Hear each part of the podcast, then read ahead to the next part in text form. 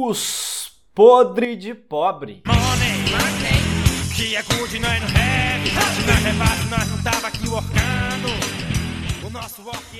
E aí, galera? Fala, seus pobres. Fala, pobraiada. Tamo Beleza. aqui de volta. Depois de um tempo sabático aí, né? Muitos acontecimentos aí, casamentos. Agora o assunto de hoje é crescimento ou dividendos. Isso aí, um assunto, assunto atual. É muito bom isso, né? Quando você faz um podcast de um tema que toda hora tem alguma coisa aí te inspirando. Seja bom ou seja ruim.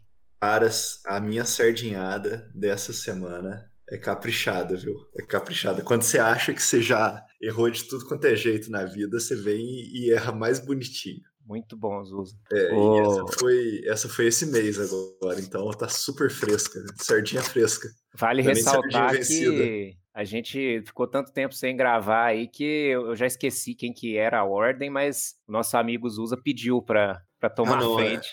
Essa é muito boa, essa tem que passar na frente. Então, basicamente assim, eu já estava namorando a ação, já fazia al- alguns meses que eu vim estudando e tal. Eu falei, não, eu vou comprar essa, eu tô. E aí, o Sardinha, além dele estudar a empresa, ele dá umas olhadinhas no gráfico lá, né, pra ver como é que tá, pá, se tá subindo, se tá caindo, né? Como diz o, o, o Ney, valuation de pobre, né? Tá caro, tá barato, né? Aí o, o pobretão, o que, que ele faz? Ele fala assim: ah, eu vou comprar. Eu decidi que eu ia comprar, tinha dinheiro, falei: o aporte desse mês vai para essa empresa. Aí eu olhei o booking lá de ofertas e tem os preços que estão sendo vendidos e os preços que estão sendo comprados, né? Aí eu falei: ah, vou economizar um pouquinho aqui. Ao invés de eu jogar o preço na pedra, que é o que eu faço toda vez, assim, né? Que tipo, você joga acima do preço de venda e executa a ordem instantaneamente. Dessa vez não, eu falei assim: eu vou pegar a ordem de compra mais mais cara, assim, e jogar um centavo acima da ordem de compra mais cara. E eu fui lá e joguei, um centavo acima. Então a minha ordem era a primeira lá de compra, mas ela tava com cinco centavos de diferença para a ordem de venda. E nisso aí, cara, no dia que eu joguei, eu, eu fui, joguei a ordem, fechei o home broker, fui trabalhar, fui fazer outras coisas. E aí eu entrei no final do dia para ver e não tinha executado a ordem, sabe?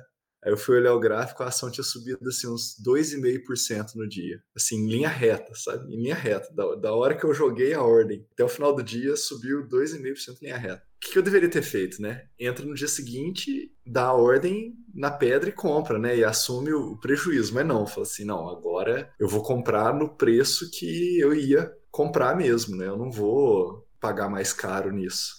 Olha, eu fiquei- rapidinho, eu achei que tinha acabado ali a sardinhada, então ela, ela é melhor, né? Tem, tem a parte 2 Não, ela, ela continua, tem a parte Vamos lá. 2. então eu fiquei todo dia entrando e olhando o preço da cotação para ver se voltava no, no, no preço que eu queria comprar. Só, só que a ação ela subiu em linha reta por duas semanas. Num ponto que chegou que eu não tinha dinheiro mais para comprar a ação que eu queria, assim, para comprar o lote da ação que eu queria, de tanto que ela subiu. Tipo assim, 15 dias depois que eu tinha mais um dinheirinho para colocar, eu coloquei, a ação tinha subido 15%. Aí só de raiva eu fui lá e comprei no preço que tava a ação também, sabe? Eu falei assim: ah, não, vai. Agora vai para eu ficar esperto, sabe? Então, eu não vou nem falar para vocês quanto que eu gastei a mais, pagando 15% a mais na ação. Mas te garanto que foi bem mais do que os 5 reais que eu ia economizar jogando o preço 5 centavos abaixo do, do, do lance de venda ali mínimo, viu, cara? Foi uma bela de uma sardinhada, viu, Zuz? Essa aí Excelente, realmente tinha Zuz, que passar na excelente. frente, tinha que furar Sim. fila. porque- É, Foi- subiu foi 15% em duas semanas. Bonito, bonito. Isso aí é uma bela lição, cara, de que a ninguém tá livre da sardinhagem. Ninguém. Você pode ser é, experiente no mercado já, você pode fazer podcast aí pros outros, tentando ensinar alguma coisa. Você não está livre do seu cérebro animal aí que tá te tentando o tempo todo a ganhar aqui aquele, aquele, aqueles centavinhos ali que vai te dar um ganhozinho ali. Você não se livra disso aí nunca, cara.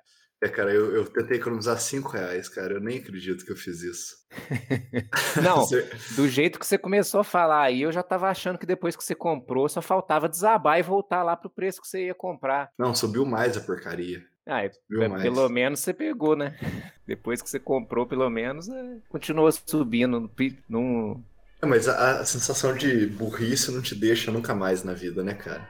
É, é pra sempre. É igual quando você compra no topo do dia, assim, quando você manda a ordem e fala assim, ah, eu acho que agora é a hora, aí você manda. Vocês nem devem olhar isso, né? Acho que ninguém olha isso, só o Ah, essa sua, né? essa sua, esse seu podre aí me, me inspirou um pra eu contar que foi que tava enterrado aqui na memória e, e agora Ah. o, o seu, o seu relato aí me, Mas é inspirou isso. aqui o pro podre próximo. puxa o podre, né? Isso, é- essa é a beleza dos podres de É pobre. isso aí, cara. No próximo você, você puxa ele. Mas vamos para o tópico do dia. Tópico puxado aí pelo nosso ministro Paulo Guedes, querendo fazer uma reforma tributária, inventar um monte de, de regra diferente, modificar as coisas antigas, tributar dividendos. E, e o dilema que fica agora é: empresas que pagam dividendos ou empresas de crescimento? Eu até gostaria de fazer uma ressalva aí que essa discussão não precisa ser motivada pelo Paulo Guedes. Ela poderia existir aí mesmo que o Paulo Guedes não tivesse tentando fazer nada, né? Ah, ela existe, ela é clássica, né? Isso aí você vai na literatura do,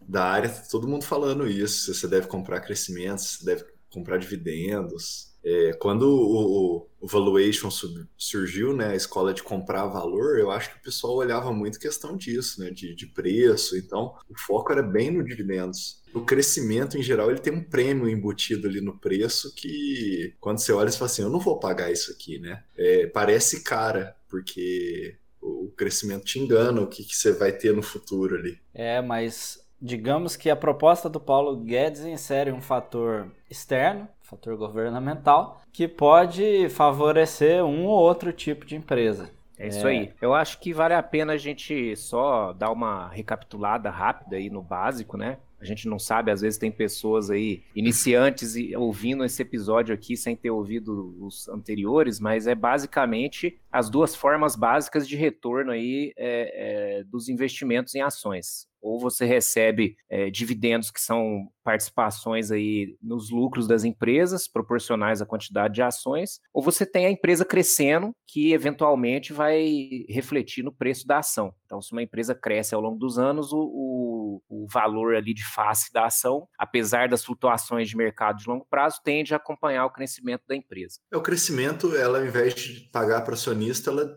investe nela mesmo e, e com isso tenta gerar um retorno maior do que daria pagando. Pro, é, é como se fosse uma promessa de um ganho maior no futuro do que um, um valor presente agora, né? Promessa essa que o mercado costuma identificar às vezes e, e essa própria expectativa aumenta o, o valor da ação, que é o que você estava falando aí, que às vezes você olha e fala, poxa, essa ação tá cara. Então, ou seja, o mercado talvez já esteja premiando aquele crescimento futuro. Então, é realmente investir em crescimento torna-se um pouco mais complexo. E o crescimento é mais arriscado, né? Porque o crescimento ele pode dar certo ou pode dar errado. O, o dividendos ali você recebeu, você beleza, é aquilo ali, você o dinheiro está na sua mão, você vai fazer o que você quiser com ele. O crescimento, o plano da empresa pode falhar.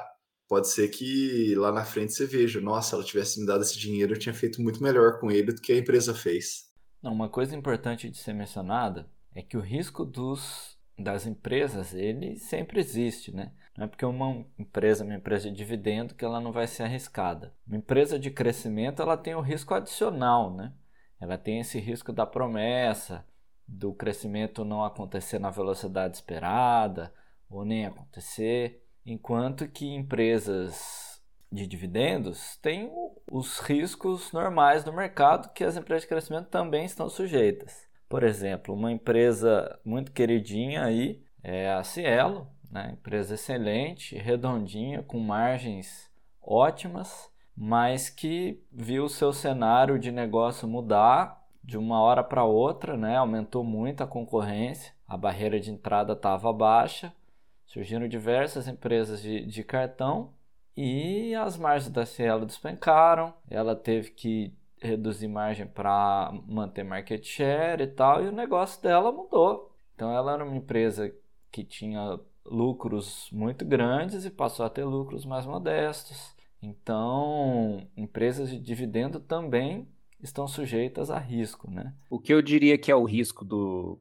do pagamento de dividendos, de uma empresa que foca em dividendos, que seria aquele feijão com arroz. Eu faço o meu negócio, eu dou o meu lucro aqui, eu, eu gero um lucro e eu distribuo para o meu acionista e eu fico nesse ciclo até vir em alguma concorrência, alguma mudança de mercado e acabar com o meu negócio, né? Então, a, esse foco em dividendos, ele pode é, virar também um, o tiro sair pela culatra, vamos dizer assim, que a empresa fica ali, não se mexe, não, não, não se reinventa e aquilo tá fadado a, a, a ser esmagado aí pela, pelas mudanças, né, pelas inovações. Então não tem como. A empresa não, nenhuma empresa sobrevive ficando parada fazendo a mesma coisa sempre. Esse eu acho que é o risco aí, né, que está tá de certa forma é, é, caracterizado aí no, no próprio exemplo da Cielo, que não, não olhou para a concorrência com, os devidos olhos, né? achou que, que ela estava ali na, na, zona de conforto e aquilo ali não ia, não ia mudar nunca.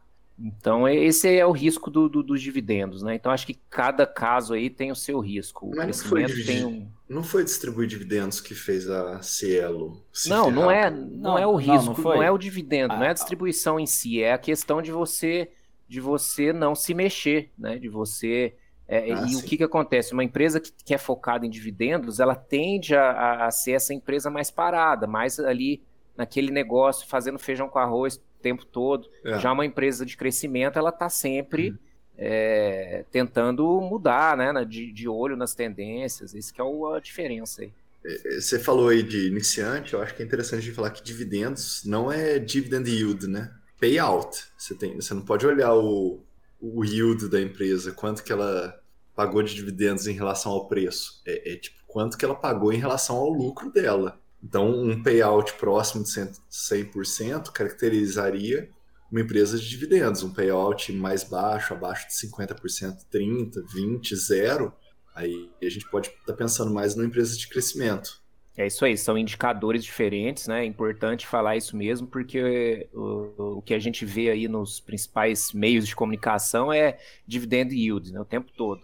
É, e ele leva em conta o preço da ação, que é algo extremamente variável, extremamente volátil. Então, o dividend yield pode estar hoje muito bom e amanhã muito ruim, né? E, e é algo assim, na minha opinião, sem muito sentido. Talvez é, em uma análise mais complexa possa fazer parte, mas isoladamente para mim não faz sentido nenhum. Agora o payout ele pode é, dizer muito bem aí se uma empresa está mais focada em crescimento ou em dividendos, porque se ela é, tem um, um, crescimento, ela vai tender a pegar aquele lucro e reinvestir. Então, o payout dela vai ser baixo. Se ela vai pagar dividendos, o payout dela vai ser alto, porque o payout é simplesmente isso aí, o, o tanto que ela pegou do lucro e distribuiu. Fora as distorções, né? A gente tem o problema das distorções aí. O lucro líquido é distorcido, é, e aí o payout não pode ser, às vezes, um dado difícil de analisar, mas isso é um, um assunto para depois. Nossa, é, aí já entra em marcação mercado e outra coisa. Você pode pegar, por exemplo, Ambev, ela não estava crescendo e nem distribuindo, né? Então o que, que ela é? Ela não é nada, né? Nesse critério, assim, a empresa que todo o lucro que ela tinha, ela estava retendo, ela não estava distribuindo dividendos. Então você vê o caixa da empresa aumentando. Hoje em dia a empresa tem um caixa de 20 bi. E o que, que ela é? Eu não sei se ela vai distribuir esse lucro dela, ou, ou ela vai distribuir e ser uma mega empresa de dividendos e, e falar assim: não, beleza, o tamanho nosso é esse mesmo, nós vamos ficar assim. Ou ela vai usar esse caixa para fazer novas aquisições e vai partir para o crescimento. Até agora ela não sinalizou nada, né? nem para um lado nem para o outro. No Brasil ela não cresce mais se ela for crescer lá fora, mas com esse câmbio eu duvido que ela queira gastar dinheiro lá fora, converter 20 bilhões de reais em, em 4 bilhões de dólares para fazer aquisição lá fora. É, vale lembrar que o Lehman virou brother do Warren Buffett. E o Warren Buffett também, as suas empresas, né, a, a Berkshire Hathaway, tá com caixa bastante elevado. Eu imagino que, como você falou, para o caso específico da Ambev, o câmbio deve ser um fator muito preponderante no gasto desse dinheiro com aquisições, né? E eu acho que a Ambev, agressiva como ela é, ela está focando mais em aquisições. E no Brasil, como ela já tem uma fatia de mercado muito grande, o CAD, qualquer aquisição que ela fizer aqui vai, vai ter algum problema com, com órgãos reguladores. Ela, eu, eu imagino que ela esteja segurando esse, esse dinheiro para poder fazer alguma aquisição externa. Tem esses dois exemplos interessantes, é, pegando o gancho aí, que eu ia falar de Ambev e de Grendene. Ambev é um, um caso interessante para a gente discutir também a respeito de crescimento, né? A, vamos dizer assim, até quando uma empresa pode crescer? Aí entra também até a convexidade do mercado, né? Uma empresa pode crescer muito e aí isso vai ser refletido no preço das ações e daí que as ações têm esse retorno extraordinário às vezes. Porém, quanto maior a empresa fica, mais difícil é, é ela crescer. Isso é lógico. Vamos pegar aí uma empresa que é pequenininha, e, e, ainda iniciando, né? Vamos pegar, por exemplo, aí a Lojas Quero Quero, que está ali no sul, um pouquinho no sudeste, ela tem o Brasil inteiro para crescer. Aí, por outro lado, você pega uma Ambev, que já virou uma coisa, né? Um, realmente um império, tem um monte de marca. É, então, assim, é, é difícil, né? até a própria regulação aí do, do, do governo, órgãos de, de, regulação da economia, como o CAD, é, dificilmente aprovam né, um, um crescimento é, é, que, que, torne a empresa até é, um risco para o mercado, é, em termos de monopólio e tal. Então, é, é, isso, né? A empresa, ela, quanto mais cresce, ela é, vai ficando mais difícil de crescer. E aí, naturalmente, a empresa tende a, a focar mais em distribuição de dividendos. E só que tem um caso muito interessante que é o da Grendene, que ela tem benefícios. É, você até me ajuda aí, Zusa, talvez você, você saiba explicar melhor que eu. Mas ela a, recebe uma, uma grana lá é, oriunda de benefícios fiscais no negócio dela. Então entra dinheiro lá na, na, na Grendene que é na verdade reversão de impostos que ela não precisaria pagar. E esse dinheiro ele não pode ser distribuído, então esse dinheiro tem que obrigatoriamente ficar no caixa, ele tem que ser é, é a condição para esse dinheiro. Pode falar, Azusa, fica à vontade. Não, ele, ele pode. É porque vai pagar muito imposto se, se for distribuído. Não é interessante distribuir ele, né?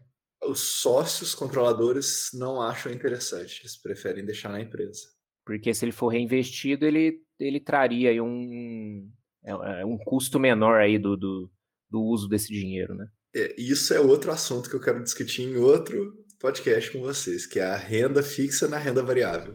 Aí é muito interessante a gente falar sobre o caso Grandene, mas. Ah, mas eu, é isso. Eu hoje. acho que esse, esse lance de reinvestir o dinheiro, eu acho que é o espírito da lei que está sendo colocada aí da tributação dos dividendos. O espírito da lei é justamente incentivar o investimento e desincentivar a distribuição.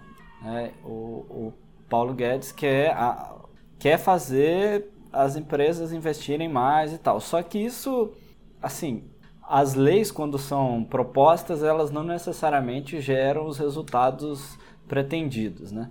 E uma das coisas que pode acontecer é justamente a retenção do dinheiro para aquisições e não investimento greenfield numa nova fábrica, em algo novo, né? Mas o espírito é de aumentar os investimentos. O espírito aí, é muito bom. E aí diminuir o imposto de renda que as empresas pagam, né? Então seria um, uma balança. Essa, essa seria a ideia. Agora, a gente vai ver os efeitos aí no futuro, mas que, que de fato haverá agora uma diferenciação maior para as empresas que pagam dividendos e para as empresas de crescimento, haverá. Né? Aquelas empresas que têm um payout de 100%, 100%, com um imposto maior, elas têm muito, muito a perder com isso aí. Talvez tenham que repensar, né? A gente tem aí realmente setores que são tradicionais pagadores de dividendos, nos quais os, controladores, os majoritários aproveitam muito, né?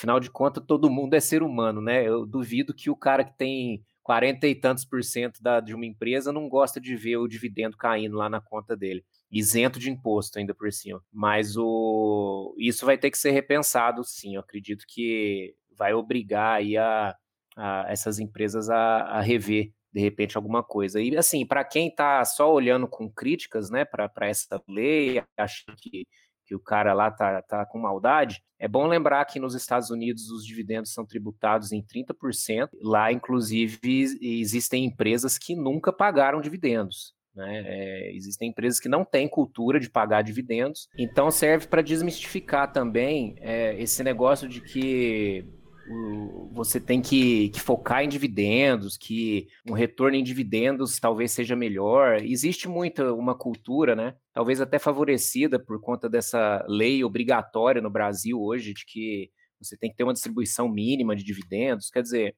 A empresa, a empresa ela retorna para você de dois jeitos. Ou, ou ela vai retornar de, depositando dinheiro na sua conta, ou ela vai é, retornar com a valorização da ação. Se você quiser usufruir, você pode vender a ação e, e usufruir, entendeu?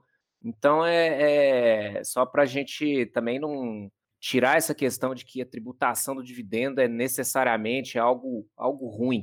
Né? Como, como o Ney falou aí, é, é, talvez a ideia da lei seja boa, porque as empresas podem acabar investindo mais e, e nesse investi nesses investimentos dando certo, o retorno vai vir por meio do, do, do preço da ação. É, o espírito da lei é bom, e eu acho que é interessante pensar que nenhuma empresa cresce para sempre, nenhuma empresa fica estagnada para sempre. Elas, as empresas ciclam, elas mudam de momento, assim. Tem momentos de crescimento das empresas, momentos que elas ficam estagnadas. Mesmo empresas que você tem na carteira há muito tempo, vai ter momentos que elas vão crescer para caramba e depois parar. Nada cresce para sempre, né? A Vide Ambev, que a gente já mencionou, que cresceu aí 20 anos seguidos e agora não tem mais como crescer no Brasil. Para ela crescer, ela tem que sair do Brasil, tem que ir para outros países. Então. É impossível uma empresa crescer eternamente sem distribuir também. Em determinado momento ela vai crescer tanto que ela tem que começar a distribuir. Droga raia, que a gente já falou outras vezes aqui.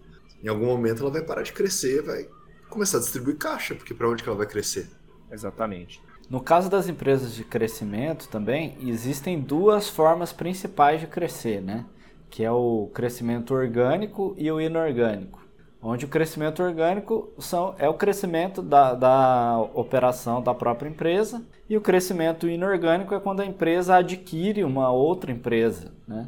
Então ela, por exemplo, o caso mais recente aí eu acho que seria a Magazine Luiza adquirindo a Kabum, né? a loja que, que explode. É um exemplo de como a empresa pode crescer ou entrar no nicho que ela não, não tinha muita força. Esse, esse é um método muito eficiente e um método bastante interessante para as empresas que têm caixa e que agora não vão poder distribuir, aliás, vão ter um desincentivo a distribuir esse caixa em formas de, de dividendo. E é um crescimento rápido, porque é você incorporando um negócio que já existe, é na veia muito rápido, é diferente de você fazer um investimento, que aquilo precisa ter um tempo para retornar. Às vezes a expectativa, como a gente falou no começo, o mercado já premia, então quando vem aqueles resultados, o preço da ação não muda porque já está ali precificado. É muito difícil da gente prever o que vai acontecer, porque na nossa cabeça vai acontecer uma coisa e quando vem acontece outra totalmente diferente, né? Mas tentando fazer um panorama, o que, que eu penso? Que o mercado vai premiar mais as empresas de crescimento nesse momento, se passar realmente a, a lei, né? Cobrando os dividendos. As empresas que são dividendos, elas vão tentar mudar um pouco de perfil para englobar um pouco de crescimento nelas, mas nem todas vão conseguir, porque nem todas têm para onde crescer. Se elas tivessem, elas já estariam crescendo naturalmente. Eu acho que o que vai acontecer é isso. O mercado vai se ajustar de uma maneira diferente um pouco do que é agora, mas vai se ajustar e continuar normalmente. Eu estava conversando com um amigo meu que é contador, e eu falei para ele mais ou menos isso. Ele falou assim: ó, isso, esse negócio do crescimento é uma armadilha, né? Porque é, é a trap. It's a trap. Porque lá a de crescimento, lá na frente, ela vai pagar dividendos. Porque ela vai crescer, uma hora ela vai parar de crescer, ela vai pagar dividendos. Quando ela pagar, vai pagar imposto sobre mais dividendos. Só que eu pensei muito sobre isso que ele falou e eu acho que é, tá um pouco errado, assim, porque o, o problema do, do você pagar dividendos sempre e, e, ser tributado sobre esses dividendos é que você vai perdendo os juros compostos, né? Enquanto a de crescimento, ela, como ela não está pagando o imposto, você está ganhando mais juros compostos em cima daquele valor, mais juros compostos, e na hora que você distribui lá na frente, você vai distribuir sobre os dividendos, mas os juros compostos foram todos acumulados em crescimento, sem perda no meio do caminho. Faz sentido ou ficou muito bizarro isso que eu falei? De acordo, tô de acordo com o raciocínio. Faz bastante sentido. E eu acho que assim, um fator crucial também que é utilizado nos modelos de precificação das empresas de crescimento, os juros básicos da economia, né? Porque você tem, quando você pro, projeta o crescimento, que é uma, é uma coisa futura, você não sabe se vai realizar, se não vai. Você projeta uma taxa de crescimento e você também projeta a taxa de juros que vai ser descontada aí desse crescimento. Então, como a gente está vivendo uma tendência de juros crescente, a gente tem uma taxa de desconto aumentada, o que diminui o valuation dos dividendos. Então a gente está num momento de maior dificuldade de precificação das ações, porque por um lado você tem a nova lei trazendo incentivo para o crescimento, por outro lado a gente tem a, a estrutura básica da economia indo para uma direção de juros mais altos, o que diminui o retorno desses, dessas empresas de crescimento. E em muitos casos as empresas que crescem crescem com dívida. E a taxa de juros também aumenta o custo da dívida dessas empresas. Então você, você perde dos dois lados. Você perde do ponto de vista da, da precificação, né, do cálculo do VPL da empresa, do, do valor presente líquido, e do ponto de vista do seu custo de financiamento. É interessante falar de dívida o seguinte, né? Muitas vezes a, a dívida ela não é olhada numa empresa da forma adequada, né? Porque empresa ter dívida não é a mesma coisa do que pessoa física ter dívida. Pessoa física ter dívida, em praticamente 100% dos casos, é, é uma desgraça. Não, é toda, todo, todo ser humano que se preza deveria evitar dívida, deveria evitar pedir empréstimo em banco para comprar ações, entendeu? Porque dificilmente vai, vai ter alguma, algum, algum rendimento que supere a, a, o custo da dívida ali. Olha, rapidinho, é... Bola, eu queria grifar a sua frase, tá? Minha intervenção é para grifar, porque é isso mesmo. Para pessoa física, dívida ainda eu ainda contei uma sardinhagem de dívida, mas ó, não rola. É isso aí. Mas então, assim, a, a, a ideia é a seguinte, né? O, o, você olha lá, de repente, os fundamentos de uma empresa pagador de dividendos e você vê aquela coisa ali, a empresa ela tá com caixa, ela tem caixa líquida, ela trabalha sem dívida. Então você olha aquilo lá, você acha bonito, né? Você fala, nossa, essa empresa é tão redondinha, ela é tão é, conservadora que eu acho que essa empresa aqui é para investir e tal. E de repente, se você excluir, né, se você coloca no seu critério que você só vai investir em empresa que não tenha dívida, você está perdendo aí talvez os maiores é, é, as maiores oportunidades de ter um crescimento expressivo no seu capital. Dívida é normal em empresas, né? É, as empresas usam dívida para alavancar o seu crescimento e uma boa gestão ela, ela faz um bom, ela tira um proveito excelente da dívida. É lógico que é sempre plausível analisar se aquela dívida está controlada ou não, se a empresa faz é, zoeira com a dívida, pega dívida sem controle nenhum, e isso é que é importante analisar. Mas é, essa questão de usar a dívida isoladamente como critério, e isso é, é importante aqui nesse, nesse assunto, porque a, a, empresa que é focada em dividendos, geralmente, ela não, não faz dívida, ela não tem por que fazer dívida, ela não está crescendo, a não ser que ela esteja fazendo dívida para pagar dividendos, isso é um, ó, uma, uma sardinhagem de empresa que a gente poderia citar aqui, mas é isso aí, a, a, só um parêntese aí, né, que já que você falou de dívida, que é, não se deve uh, utilizar ela como um critério isolado. Né? E aí você vai fazer uma carteira de dividendos aí cheia de empresa conservadora, você também vai ter um, um potencial de crescimento aí do seu patrimônio, vai ser conservador também. Não, e só para complementar, eu concordo muito com isso que você falou, de empresa que pega dívida para pagar dividendo, isso é uma sardinhada muito grande, mas isso é uma coisa que acontece em empresa estatal, né? Porque assim, empresa privada, o cara sabe que ele está perdendo dinheiro fazendo isso. Agora, empresa estatal, o dono é o governo, ele quer o dinheiro a todo custo, ele fala: dane-se a empresa, que ela emita a dívida e que eu receba esses dividendos. Né? Isso até pode acontecer em empresa privada, mas seria um caso mais raro de um controlador muito desesperado também. Isso pode acontecer, mas é mais provável em empresas estatais. Vi acontecer no nosso querido estado aqui de Minas Gerais já isso aí.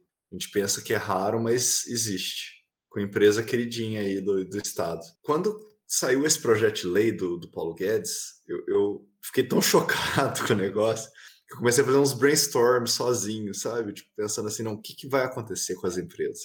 Um dos pensamentos que eu tive é, era essas empresas que não têm aonde crescer, delas captarem um tanto de dívida agora, distribuírem essas dívidas em dividendos e, ao, e lá na frente, com os lucros, elas vão pagando a dívida ao invés de, de distribuir dividendos, entendeu?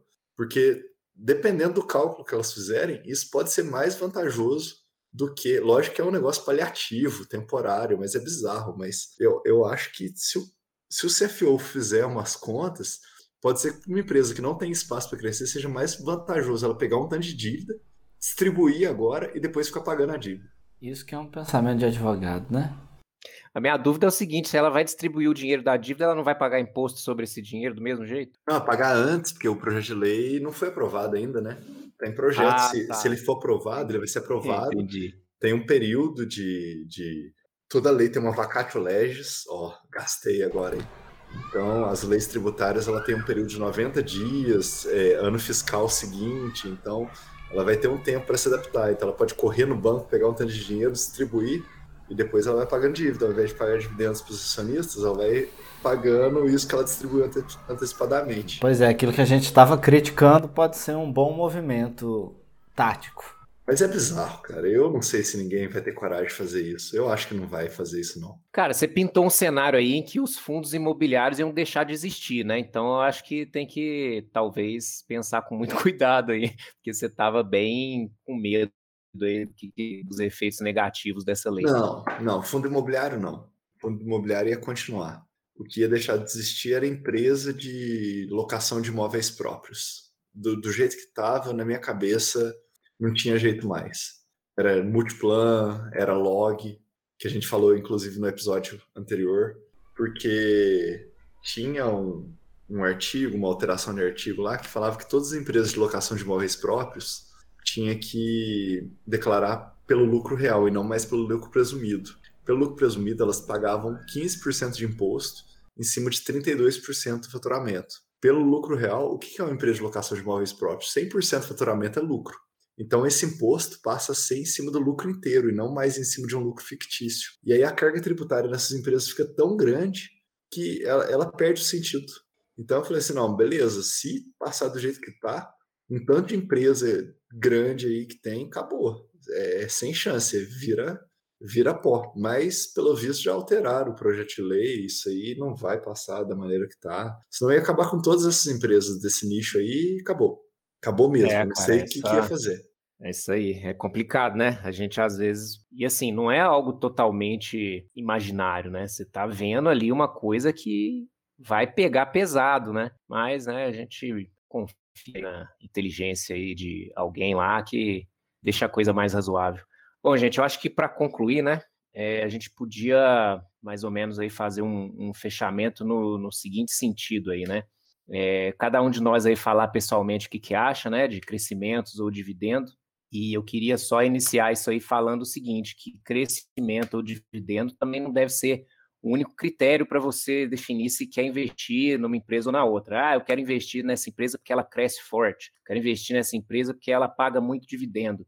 Isso é outra coisa que a gente sempre vê aí, né, nos sites de investimentos e finanças, que, ah, não sei qual empresa está pagando muito dividendo, vamos investir nela. É o, o, na verdade, é o que o Zusa falou aí, é o que importa na minha opinião, são os fundamentos, né? São os valores, o que, que aquela empresa, é, como que aquela, aquela empresa faz dinheiro e qual que é a, a, a, perspectiva dela no futuro, independente se, se esse retorno vai vir por dividendos ou crescimento. Mas eu, pessoalmente, falando aí já para vocês, eu, eu prefiro crescimento, porque para mim o que vale é a questão do, dos juros compostos lá, né? Eu, na minha cabeça, uma empresa pegar o dinheiro e, e, investir no negócio dela, que ela sabe que dá um retorno, é, é, é mais vantajoso naturalmente do que um, um, pagamento de dividendo que vai vir para mim e, poxa, o que, que eu posso fazer com esse em termos de, de rendimento? Eu posso colocar é, em outra empresa ou numa renda fixa, ou seja, o, o, juro composto ele é feito na empresa por meio do crescimento. Então, o, o meu cérebro animal aqui acaba preferindo é, crescimento, apesar de que eu também não nego que é gostoso ver o dinheirinho caindo lá, né? Eu acho que nós vamos ser unânime aqui, viu, Village? Porque se fosse para gastar o dinheiro agora, a gente não estava investindo, né? Então, o crescimento é, é o caminho mesmo. Vamos dizer, se eu, se eu quero pegar o dinheiro de volta, para que, que eu coloquei na empresa? Então, né, eu quero ver ela crescendo infinitamente e lá na frente eu, eu vejo o que, que eu faço com isso aí, né? Quando ela quando o dividendo que ela distribui lá for o mesmo tanto que eu aportei, aí que eu vou achar lindo mesmo, né? Daqui a 20 anos, quem sabe. Eu sou totalmente crescimento, eu- mas eu acho que a- as empresas de crescimento são muito mais difíceis de analisar. Elas, você tem que acompanhar de perto, você tem que ver se ela está executando o plano, se aquele investimento dela deu o retorno esperado, né? É outro caminho. Agora, a dividendos eu não excluo não, viu? Mas eu sou sardinha e quando a empresa está distribuindo próximo de 100% do payout, eu olho muito o preço que eu estou pagando na empresa, viu? Bem mais do que eu olho quando a empresa é de crescimento. É, acho que a unanimidade é verdade.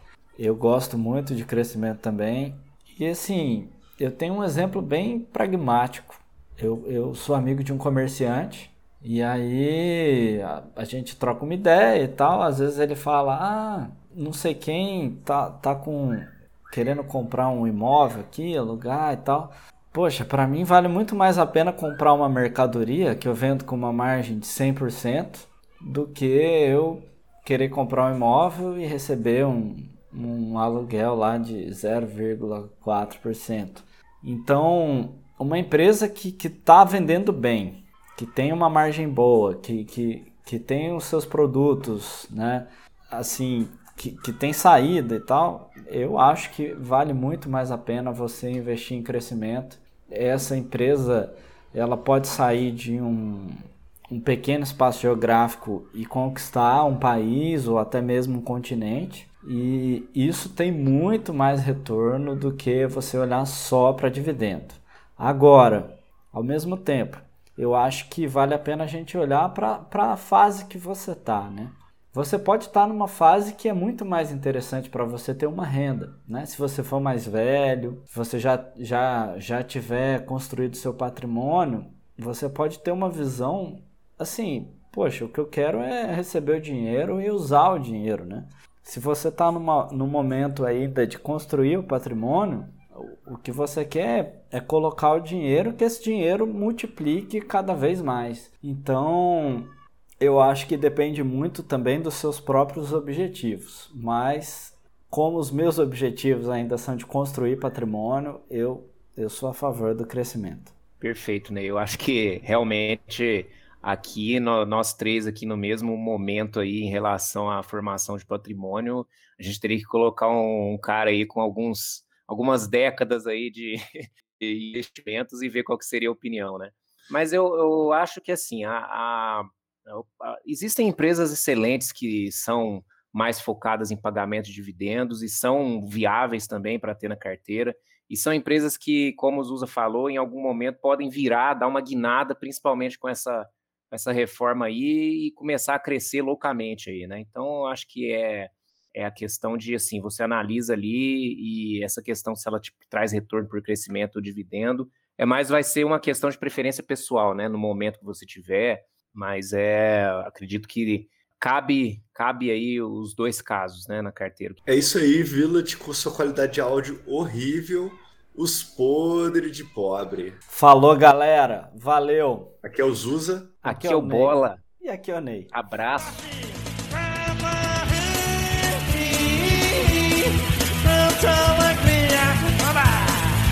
A minha felicidade.